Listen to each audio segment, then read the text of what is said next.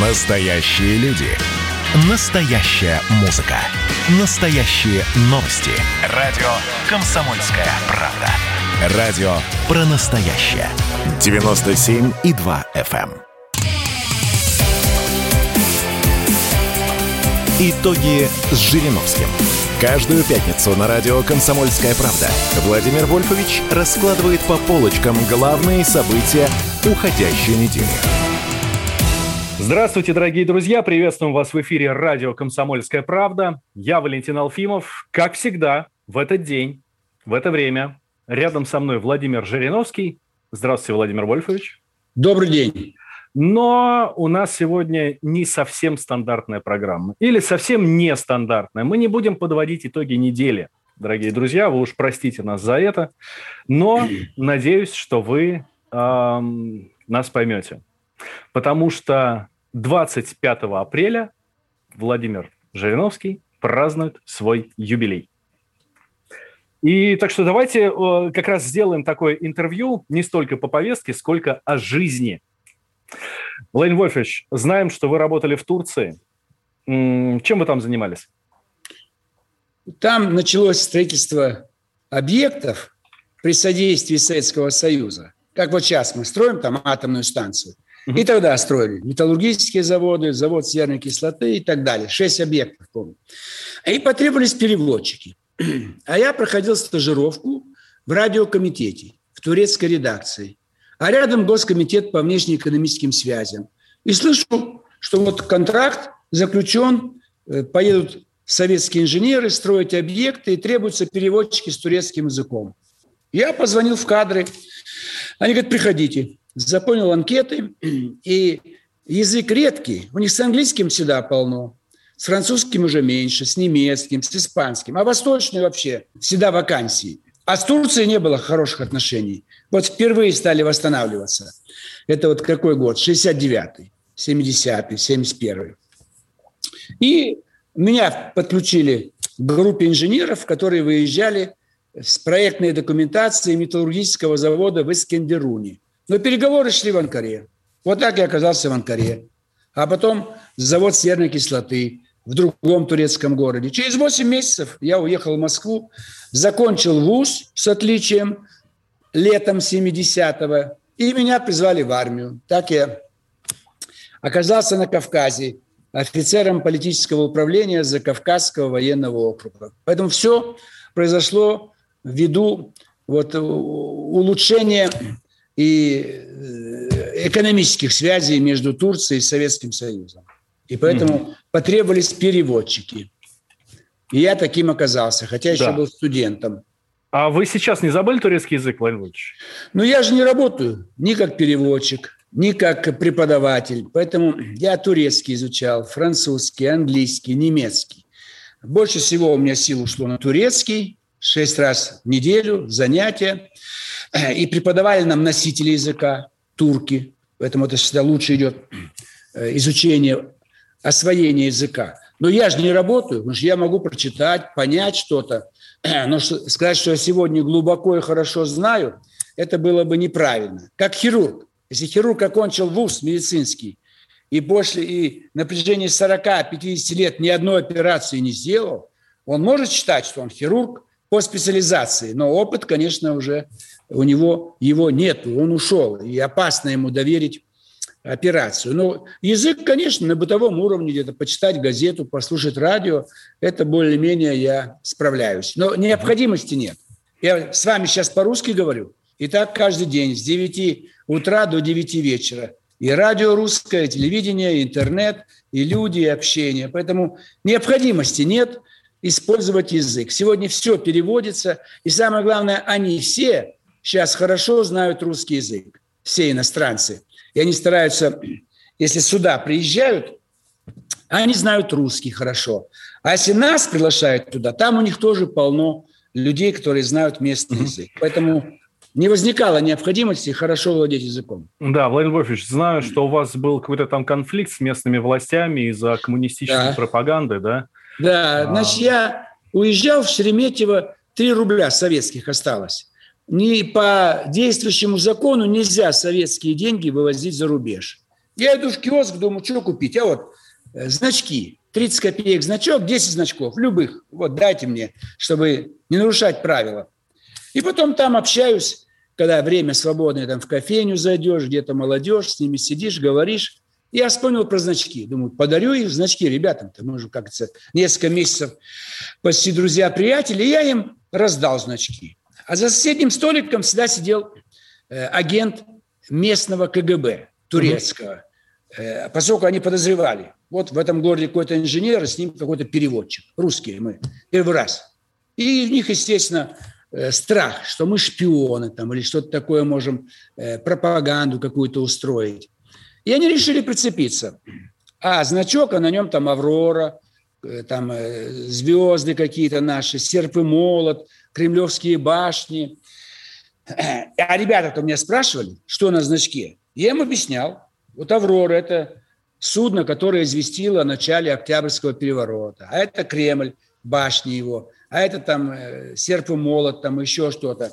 Турки все это записали, все это услышали, решили это изобразить, что вот вел коммунистическую пропаганду. А у них был уголовный кодекс, они списали из кодекса у Муссолини, фашистская Италия.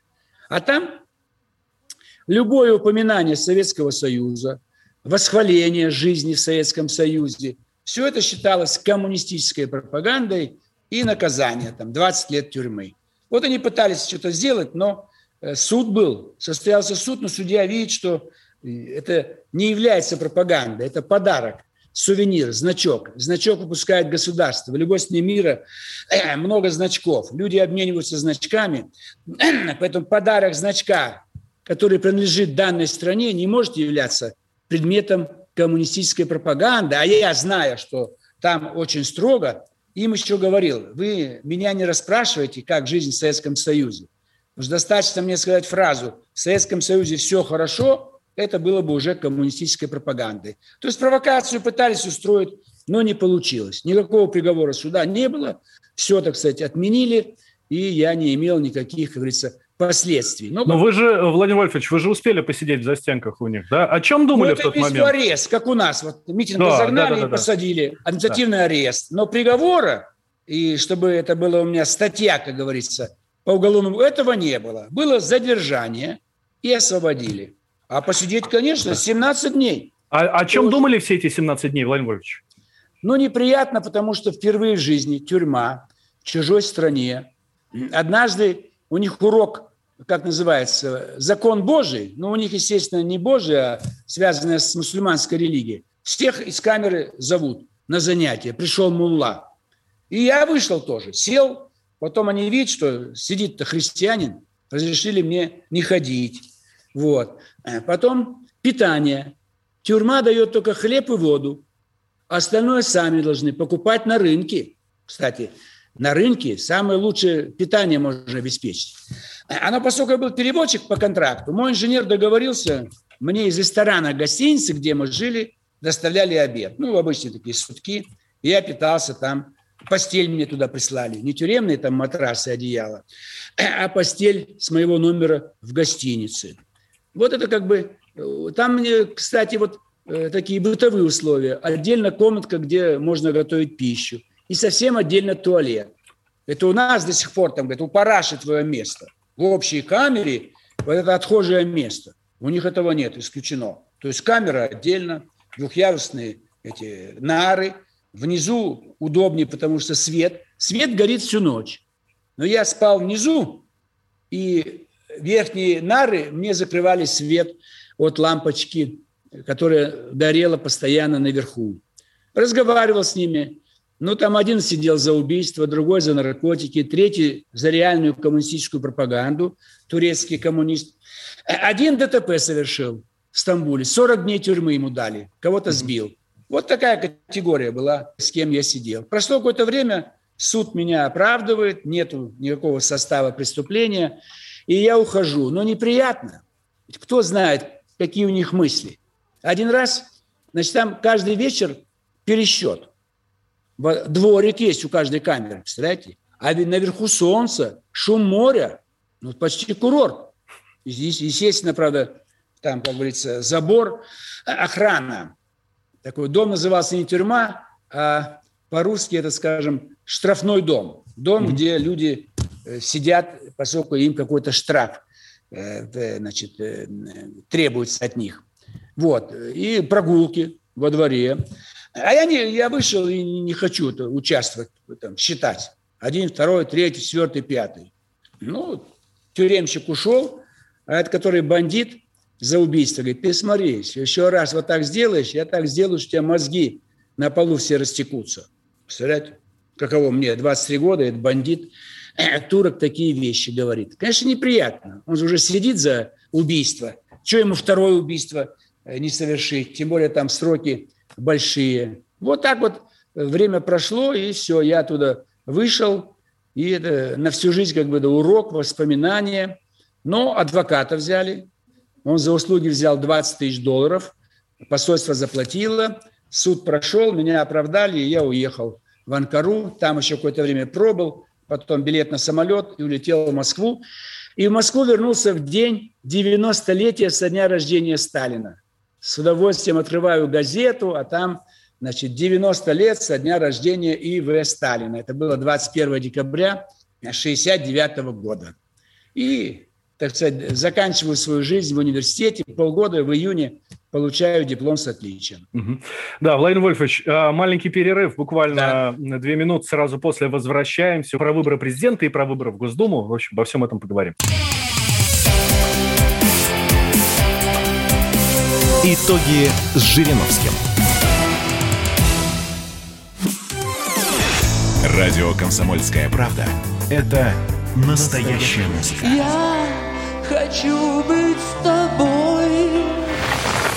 Напои меня водой твоей любви.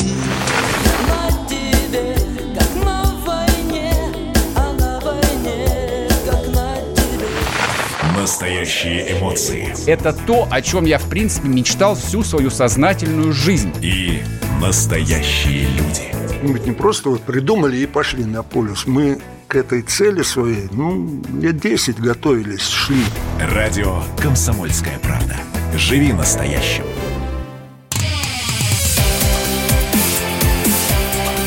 Итоги с Жириновским. Каждую пятницу на радио «Комсомольская правда» Владимир Вольфович раскладывает по полочкам главные события уходящей недели. Как я и обещал, дорогие друзья, мы возвращаемся с Владимиром Жириновским в эфир радио «Комсомольская правда». Владимир Вольфович, вы буквально с самых первых выборов участвуете в выборах президента. В самых первых выборах в России. Самые да? первые. Шесть, шесть раз уже. Да. Еще рассчитываете? Обязательно. Вот 24 год, 30 и 36 -й. В 24-м мне будет 80, э, э, не, э, э, в 26-м 78, как Байден. Mm-hmm. То есть я иду вслед за Байденом. А он в 78 стал президентом, а я еще раз попытаюсь в 78, это вот у нас 24 год. Потом 30 год. Там уже мне 84 будет. Это возраст, когда Байден закончит свой срок. Mm-hmm. Все совпадает.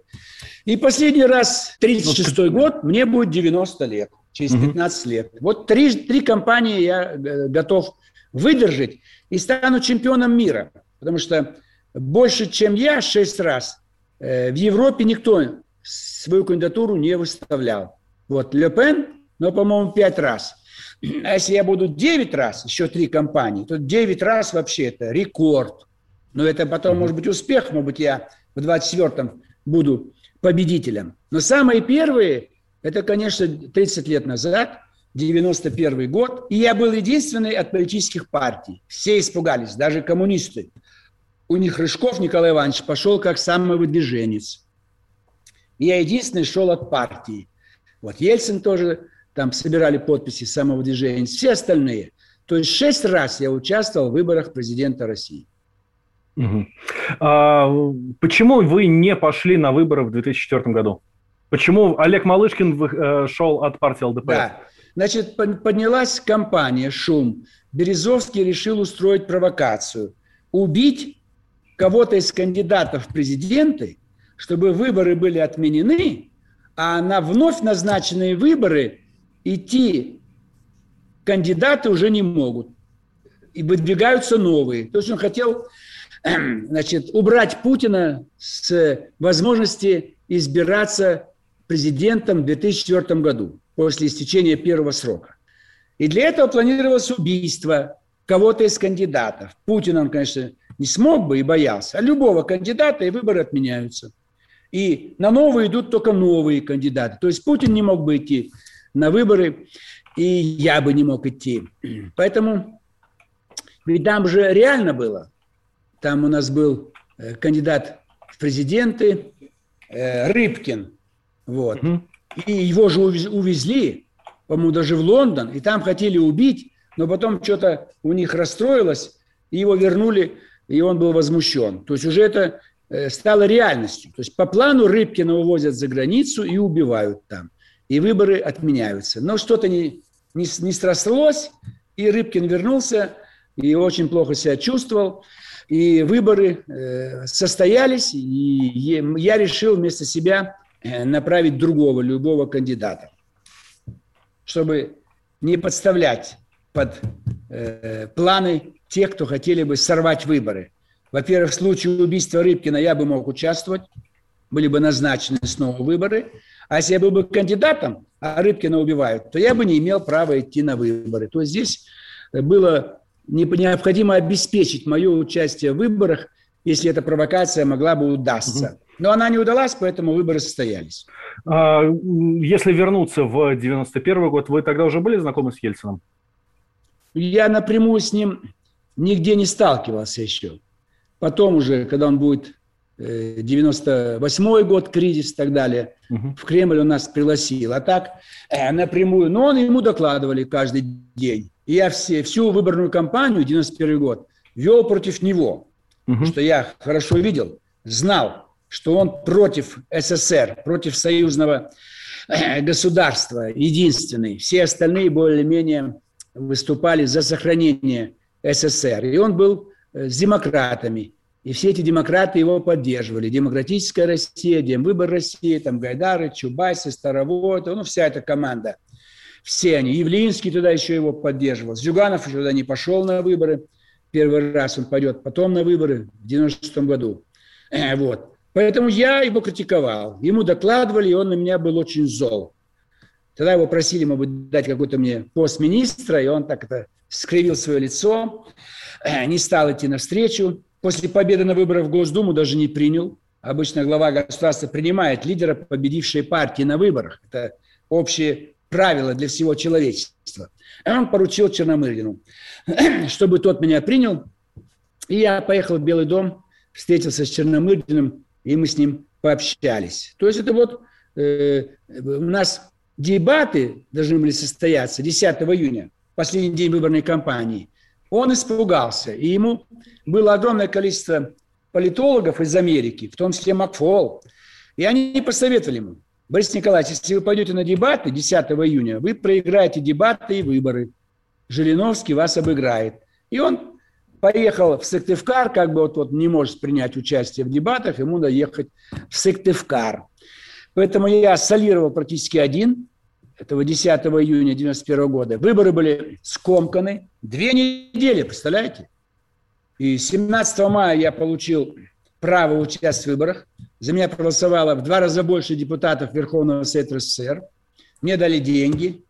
Тогда был еще другой председатель избирательной комиссии. 200 тысяч долларов. Я успел 80 тысяч засходовать.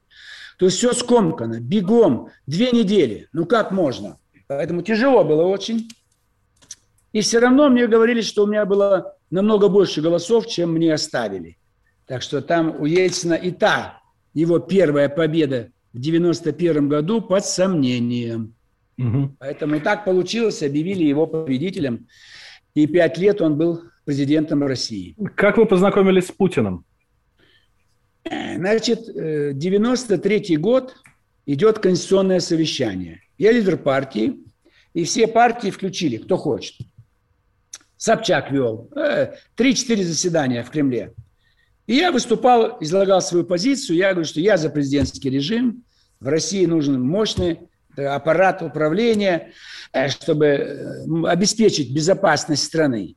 Это Собчаку понравилось, поскольку он выполнял заказ Ельцина, чтобы был принят вариант конституции, где был бы режим президентской республики.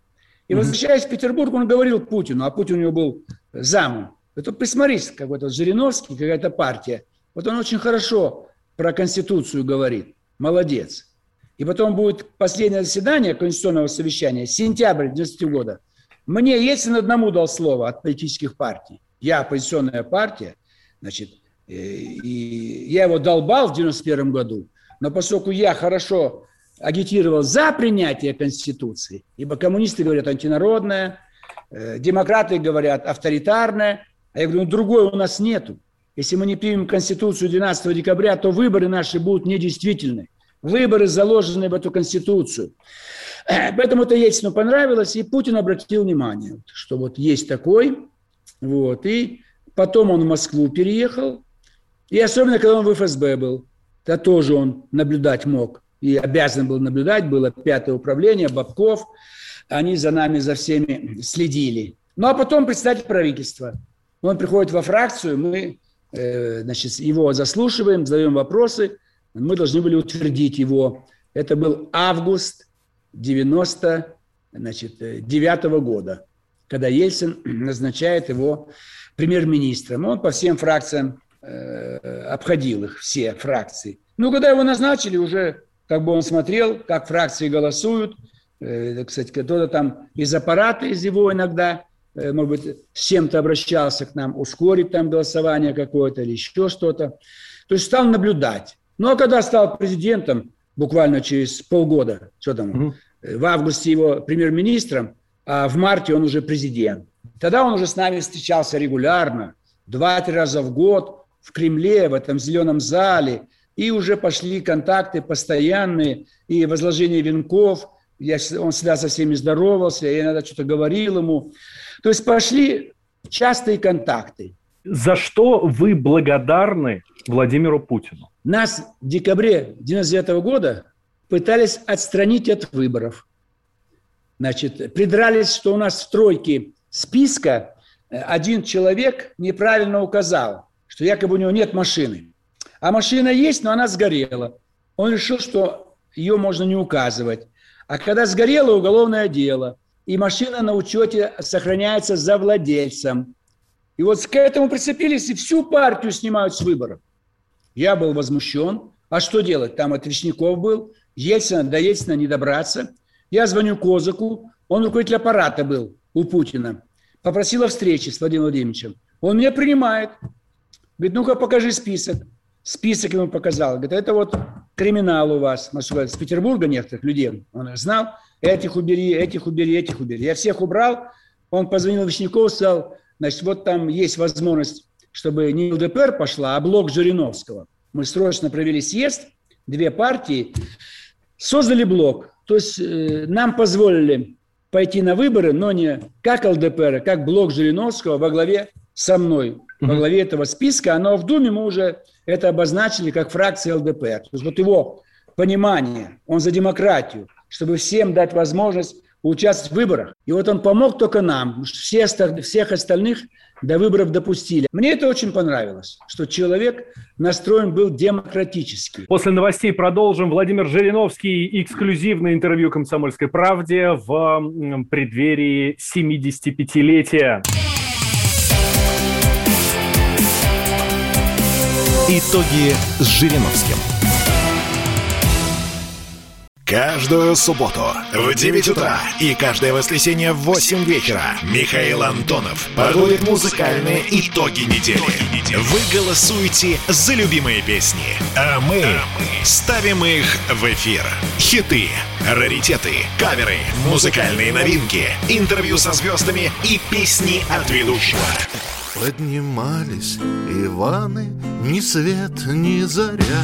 Настоящий хит-парад на радио «Комсомольская правда». По субботам в 9 утра и в воскресенье в 8 вечера. Включайтесь.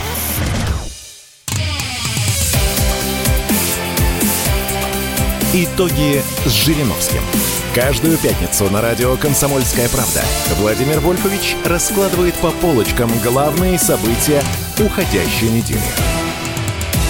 Возвращаемся в прямой эфир радио «Комсомольская правда». Валентин Алфимов, Владимир Жириновский эм, в преддверии своего 75-летия дает нам интервью. Владимир Вольфович, вот по прошлую часть мы закончили вопросом, за что вы благодарны Путину. А за что Путин может быть вам благодарен?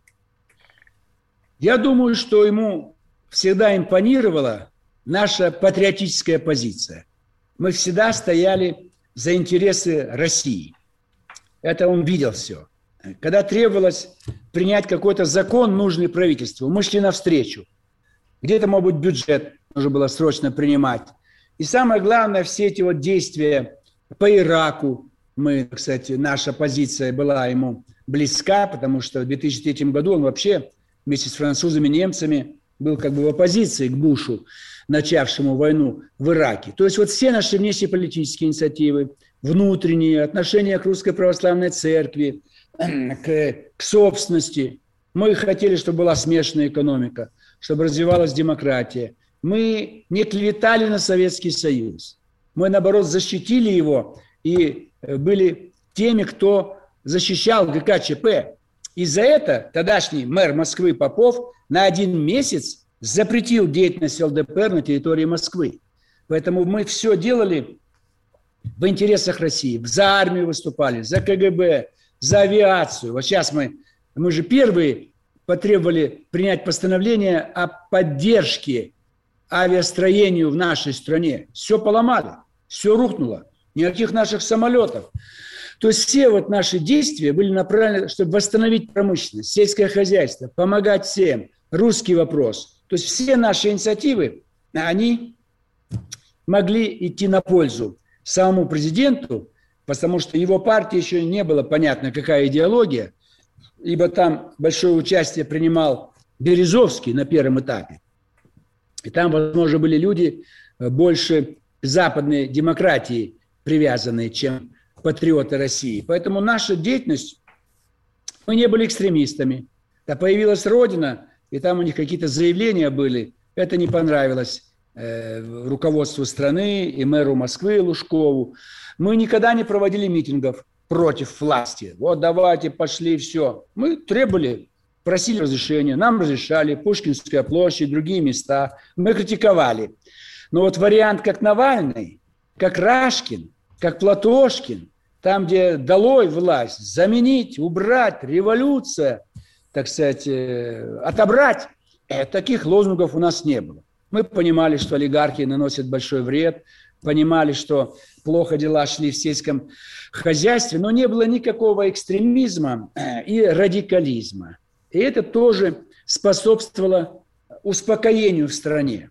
Способствовало тому, что люди не хотели, чтобы снова проливалась кровь и были бы какие-то действия, чтобы э, плохо было бы у нас в стране. Ну и вот все эти конфликты, там Абхазия, Южная Осетия, Грузия, мы были на стороне руководства страны, чтобы Грузию наказать за то, что она хотела уничтожить Абхазию, Южную Осетию. сегодня вот Карабах, все эти проблемы, Азербайджан, Армения, защита русских в Прибалтике, Украина. Украина, это же вообще только мы поставили вопрос как бы так вот в повестку дня, надо что-то делать. Власти нет, президента нет, и Крыму русские могут быть в зоне риска – в опасности. То есть все наши инициативы, шаги, все, что мы озвучивали на своих съездах, на митингах, в зале заседания Государственной Думы, мы же не раз предлагали привлечь к ответственности демократов за ошибки. Последнее наше действие, мы решили, что вот есть ошибки у Горбачева, у Ельцина, но Единая Россия не голосовала. То есть мы и здесь как бы шли навстречу. Но, видимо, неудобно было президенту, все-таки Ельцин его назначает преемником, а Госдума дает отрицательную оценку Ельцину. И получается, угу. что человек с отрицательной оценкой Госдумы, а он как бы был э, тем, кто помог Путину стать президентом. Поэтому это постановление не прошло. А так наша вся критика, я думаю, она э, имела большую пользу для того, чтобы дальше принимать какие-то меры. Да, Владимир Вольфович, а в чем залог вашего долголетия и физического, вы в прекрасной форме, и политического? Мы выбрали правильную линию. Советский Союз имел огромное количество достижений, но сами коммунисты решили, надо что-то делать. Сделали плохо, перестройка, Горбачев, неумело. И отказались от этой модели. Получается, что мы обманули миллиарды людей на земле и своих собственных граждан. Противовес им идут демократы. Давай как на Западе. Мы это не стали делать. Как на Западе у нас невозможно.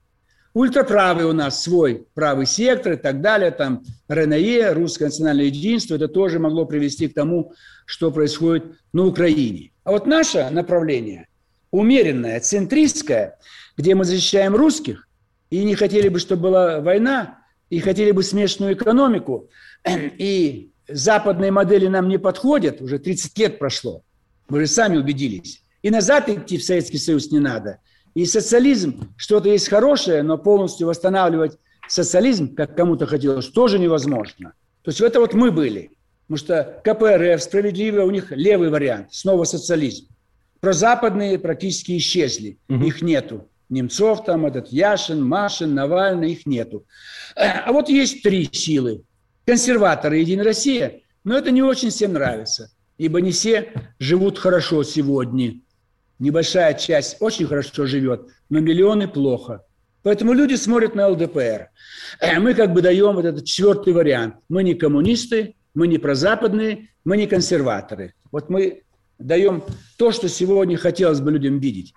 чтобы мы не ломали ничего и снова не, не, не пытались людей взнуждать на строительство какого-то социализма, а заниматься конкретной экономикой, помогать всем людям, решать жилье. Вот сейчас дороги. Все больше денег дают на дороги. Это наша программа. Жилье. Впервые в этом году, наконец, мы разрешаем ипотеку использовать на индивидуальное жилищное строительство. Но свой дом давайте дадим. поддержка э, многодетных, дети, пенсионеры. Все это мы эти идеи высказывали много-много раз. Повышение пенсии еще 22 года назад мы предложили. То есть все наши тысячи законов, которые мы выдвигали, не все прошли, некоторые у нас заимствовали. Мы все это сделали. И сегодня э, многие э, законы приняты, они работают на всю страну. Даже деление страны. Мы предложили эти вот семь федеральных округов. Только мы назвали семь губерний. Столицы мы дали. А э, по первому плану, по кремлевскому, Самара была столицей Приволжского округа. Так мы их заставили перенести в Нижний. Угу. Что более правильно, Нижний Новгород, столица Поволжья. Вот деление страны. Мы сейчас выступаем за отмену национального деления что было только территориальное, как во всем мире. В мире нет страны, где внутри было бы деление по национальному признаку. Это мы потихонечку к этому идем. Шесть регионов были ликвидированы. Коми-Пермяцкий округ, Агинский, Бурятский, Корякский. Маленькие округа национальные, которые ничего не давали проживающим там лицам. Укрупнение регионов. Наша идея. Вот. То есть очень много по экономике, по социальной политике, по национальному вопросу, по внешней политике очень многое уже или принято, угу. или, может быть, стоять в повестке дня на ближайшие годы. Да, Владимир Вольфович, э, еще один вопрос тоже как раз по политической части. Есть ли у вас враги? Их нельзя назвать врагами. Завистники. Понимаете, вот они завидуют мне и не понимают, что ну, люди устали от левой идеологии, от левой лексики. Ну, мы это испытали, сто лет это было. Вот это зависть коммунистов и справедливой России, и всех, кто слева. Западники видят, что мы название взяли западной партии, либерально-демократическая. И в условиях либеральной демократии живет вся Европа и Америка. Это они бы хотели. Но они даже в парламент не могут попасть. Ибо у них избиратель очень узкая группа. Они взяли очень узкую программу и много напортачили при Ельцине. Вот ошибки ельцинского периода, 9 лет, не позволяет сегодня прозападным демократам даже войти в парламент. Тоже нам завидуют. Консерваторы. Вроде у них большинство, а народ слушает ЛДПР. Потому что им нечего сказать-то. Если они предлагают что-то, им говорят, ну вы же у власти, что вы не делаете? 20 лет вы у власти, у вас большинство. Поэтому тяжело э, двигать программу какую-то, идти на встречу с избирателями, когда избиратель скажет каждый раз, ребята, ну вы же у власти, ваш президент, ваше правительство, ваши губернаторы – а мы, как говорится, свободны здесь. Нас не ограничивает ни Маркс, Энгельс, Ленин, Сталин, ни Запад, ни какие-то э, значит, другие идеологии. Мы самая свободная партия, мы полностью соответствуем названию. И вот это вызывает зависть. Патриоты, они бы хотели быть в Думе, но они взяли слишком такой вариант, там общество память, русское национальное единство, там потом э, еще какие-то организации, русский марш. Многие были организации, но слишком они пошли вправо. Это пугало людей.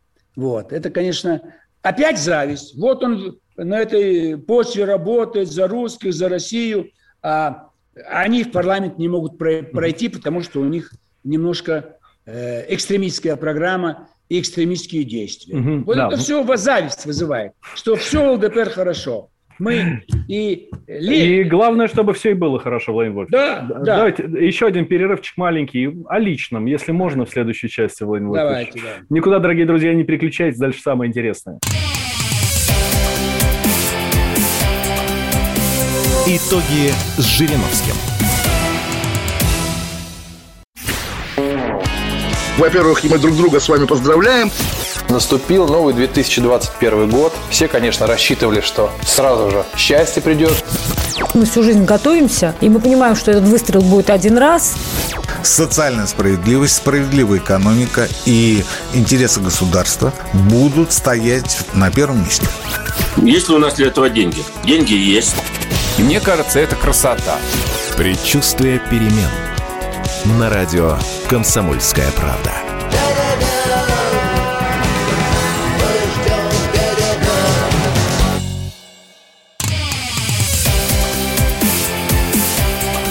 Итоги с Жириновским.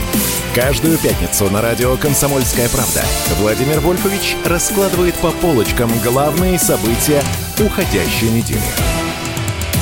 Возвращаемся в эфир. Радио «Комсомольская правда». Владимир Жириновский, я Валентин Алфимов. Владимир Вольфович, в это воскресенье исполняется 75 лет – да. 75 лет. Мы вас не, заранее не поздравлять, Владимир Вольфович, да? Лучше да. лично, лучше лично. Да. Ваши помощники мне здесь не так давно рассказали, что вы ездите на машине, которая у вас еще чуть ли не там и не из 90-х годов. Почему? А нет возможности поменять, что ли? Нет, когда-то были у меня вот эти машины, подарили. То есть мне нужна машина, удлиненный кузов, чтобы ноги вытянуть, угу. и перегородка. Сейчас все мечтают, чтобы была перегородка – от переднего сидения. Если водитель заболел... Так, ну вы же, слушай, Владимир Вольфович, вы э, известный политик, вы богатый человек, ну? вы можете купить себе новую прям ауру с каким-то, или, я не знаю, там, э, то, там тот же Мерседес, ну там вот последней модели. А у вас же модель какого-то года очень такого серьезного. Ну правильно, но это уже, она стоит в гараже. И я ага. не могу найти на нее покупателя. Уже есть другая машина, есть, да? более современная, и это уже, так сказать, из этой же серии. Аурус с удовольствием мы бы приобрели. Пока нет в продаже, осенью обещаю. Ага. И будет стоить а... дорого, 18 миллионов. Но ну, вот это... Э, Аурус седан. Есть угу. там Пульман, президент ездит на нем.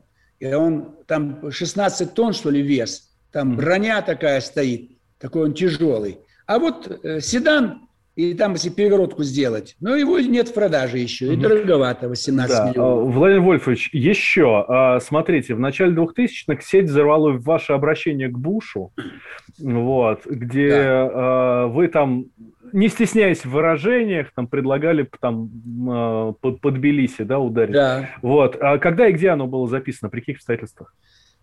Приехали в Ирак мы, осень 2002 года. Значит, Саддам Хусейн уже практически э, в марте 2003 года будет оккупация Ирака. И был Примаков Евгений, молодой, и еще один корреспондент НТВ, они были от НТВ. А у меня знакомый араб, у него вилла, а в магазинах мало продуктов, в ресторанах плохо. А он приглашает поужинать. Я говорю, давай, ребята, вы устали уже, поехали на виллу, посмотрите, как живет араб, его вилла, питание, кухня, образ жизни. Ну вот приехали, э, а у них камеры-то, куда им девать камеры-то, кстати? У них в руках почти камера где-то или стоит где-то. Э, вот. Ну, естественно, он угостил нас по русскому обычаю, какие-то виски поставил, какое-то вино, немножко выпили, там мясо, рыба, закуски. Вот. А у меня всегда настроение все-таки такое митинговое, потому что я все время где-то в пропаганде, так сказать, что-то мы должны делать. Ну и здесь жалко Ирак. Бомбят уже там, не знаю, 15 лет. Погибло больше миллиона. Нам показывали бомбоубежище, где люди, сгоревшие люди, отпечатались тело на стене. Они горели, и вот остатки тела, контуры тела отпечатались. Вот с чем Ну, связано я- ваше такое эмоциональное заявление, да? Да, и вот это под влиянием того, что э, скоро э, покончат с Ираком, как с Афганистаном, это осень 2002 года. Вот я, так сказать, начал обращаться к Бушу, там, кончает это, кстати, твой доллар, грязная зеленая бумажка, что-то там навязываешь всему человеку, этот, всему человечеству этот доллар, и кончай угрожать, потому что не бомби Ирак, тогда уже шумела Грузия, и через 6 лет там начнется война. Я предложил, используя русское хорошее слово, давай лучше вместе долбанем под Тбилиси, только там не долбанем, другое слово. Э, То есть как бы в форме такого обращения, полулирического, полу такого эм, личного, что ли, как-то сказать ему, что Джордж, ну зачем снова война? И Афганистан, и К Ирак. а сожалению, не сработало. К сожалению, не сработало, да. Ну же, ведь НТВ показала, поэтому, видимо, тогда интернет не очень был развит. Но все равно НТВ можно было и в Америке. В любом случае, в американском посольстве в Москве смотрели, видели, но я не, не уверен, что до Буша дошло. Ага. А вы вице-спикеру Госдумы Игорю Лебедеву указываете, как жить, какую политику вести? Почти нет. У нас все депутаты практически самостоятельные. У нас коллективное руководство. высший Хорошо, это совет. про политику, а в личном? В личном плане тоже. Ему уже скоро 50. Э, Вот как бы э, не хотят взрослые дети, чтобы их отцы как бы э, обращались к ним как с малолетними. Если иногда мы забываем границу. Когда он школьник, что-то можно говорить. Но когда студент, а когда 35, 45 и уже скоро 50, здесь надо на равных быть, видимо. Или лучше какие-то темы не трогать. Ну, видимо, э, тяжело уже взрослым людям воспринимать э, замечания какие-то э, вот, э, и соглашаться с ними. Каждому человеку хочется самому э, принять решение, чтобы его за это хвалили. У меня единственный недостаток, я редко хвалю. Я забываю, что люди требуют, чтобы я дал положительную оценку. А я как стал в оппозиции, вот уже 75 лет, так не могу выйти из этого состояния, потому что вся работа оппозиционная, как хирург, он каждый день там ведро гноя выдавливается из больных, там, да, литр, или десятки литров крови. Так и у меня. Я забываю, что рядом-то с тобой сын, ты ему скажи какие-то добрые слова. А у меня все это такое состояние, как на собрании, как на митинге. И скорее что-то ближе к отрицательному формату. Это вот такой недостаток. То есть надо перестраиваться и своим близким э, относиться более в теплом формате. И идти навстречу и хвалить. А кто собирается... ну, на день рождения, мы понимаем, у вас будет большой очень стол, и будет очень много гостей. А вот за новогодним столом вашим кто собирается? Новый год – это праздник такой для самых близких. Ну, э, мне понравилось в этом году впервые сделали опрос общественного мнения гражданам, спросили, с кем бы вы, граждане России, хотели бы оказаться за новогодним столом? Победил, конечно, Путин, но на втором месте я. Для меня это был самый лучший подарок, когда в стране э, я на втором месте из тех, с кем бы наши граждане хотели встретить Новый год. А Ну, вы с кем? раз я э, в основном пошел с коллективом. Вот «Метрополь», небольшое кафе, человек 20. Мы сняли его, посидели там до пол первого, потом тут кругом артисты были у Большого театра, здесь охотный ряд. И где-то в час я уехал домой. Иногда в семейном варианте, когда там близкие, кто-то там э, внуки, правнуки, дети, взрослые. Но где-то за границей оказывался, там обычно в ресторанах накрывали столы, и для нас какой-то стол. Конечно, с большим коллективом приятней, чтобы с кем ты работаешь или с родственниками. Бывает, я совмещал и жена, и внуки, и коллектив. Ну, Вот человек 20 нас. То есть и родственники, и коллектив. Как получится. Такого нету, чтобы вот стабильно вот в этот день, как ирония судьбы, куда-то мы идем, что-то мы делаем.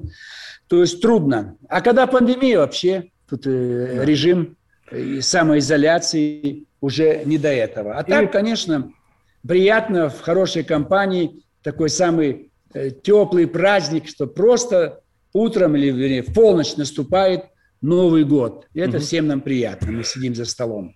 И последний вопрос, Владимир Вольфович. Ваша любимая песня какая? Вот в детстве мне вбилась песня, значит, э, ее пел Ермек Серкибаев. Мне было 16 лет, 17, 18. Каждый день по радио гоняли его песню. Это было 63-64. А потом в 70-м появился Валерий Абадзинский с его восточной песней, тоже великолепный такой успех. Вот песня, которая значит, э, в детстве запомнилась мне, там такие слова.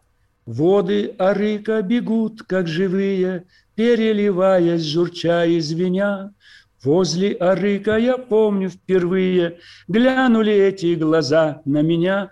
В небе блещут звезды золотые, ярче звезд, очей твоих краса. Только у любимой могут быть такие необыкновенные глаза. Вот она въелась, я до сих пор ее помню, хотя никто не поет ее по радио. Но она вот э, песня детства. Видите, про любовь, какая-то девушка, какой-то арык, журчат. А потом вот Абазинский, тоже это восточная песня. Льет ли теплый дождь, падает ли снег, я в подъезде против дома твоего стою. Знаю, что пройдешь, а быть может нет.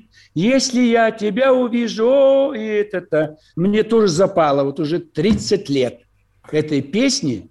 Какой 30? 50. В 70-й год, а сегодня 20, 21. 51 год этой песни, вот она э, больше всего у меня в душе. А ну, значит, да. Значит, Владимир Вольфович, ее мы и поставим в финал нашей Хорошо, программы. Специально спасибо. для вас. Владимир да. Жириновский в преддверии своего юбилея 75-летнего подводил итоги ну, недели, давайте так скажем. Спасибо вам большое, Владимир Вольфович, и долгих До свидания. вам жизни. До свидания. Льет ли теплый дождь, падает ли снег,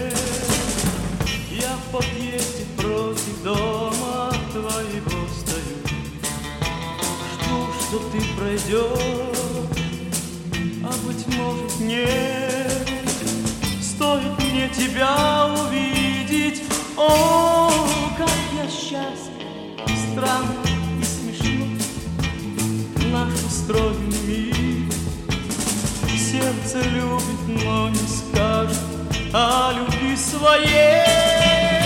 Пусть живу я и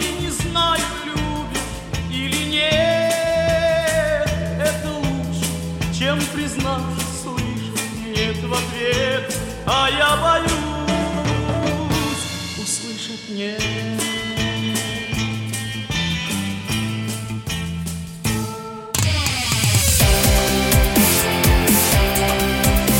Итоги с Жириновским.